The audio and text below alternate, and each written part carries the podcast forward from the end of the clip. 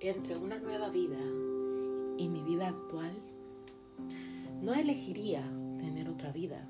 ¿Sabes por qué?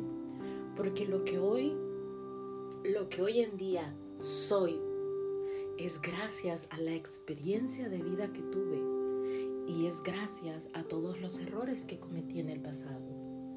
Muchas veces nos, nos adjudican diciendo, ah, pero si tú pasas eso, es porque tú te lo mereces. No, no somos merecedores de nada malo, simplemente son consecuencias de nuestros errores, de nuestras malas decisiones, pero eso no significa que no mereces una vida diferente, eso no significa que no mereces tu vida.